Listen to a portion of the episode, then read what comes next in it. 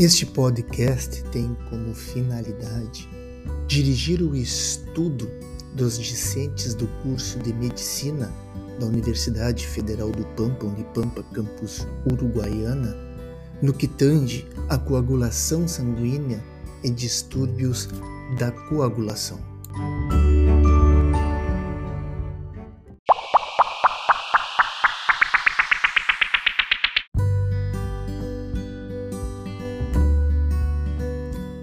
O estudo da coagulação sanguínea requer o entendimento sobre a cascata da coagulação, sobre as vias extrínseca e intrínseca.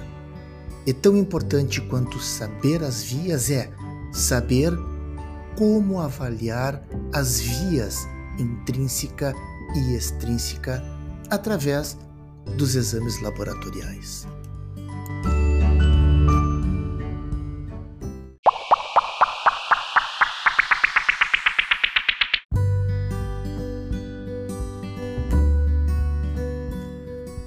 Nos distúrbios circulatórios, o nosso olhar será o do laboratório clínico na avaliação do risco protrombótico através do estudo das proteínas C e S, fator 5 de Leiden, anticoagulante lúpico e dímero D.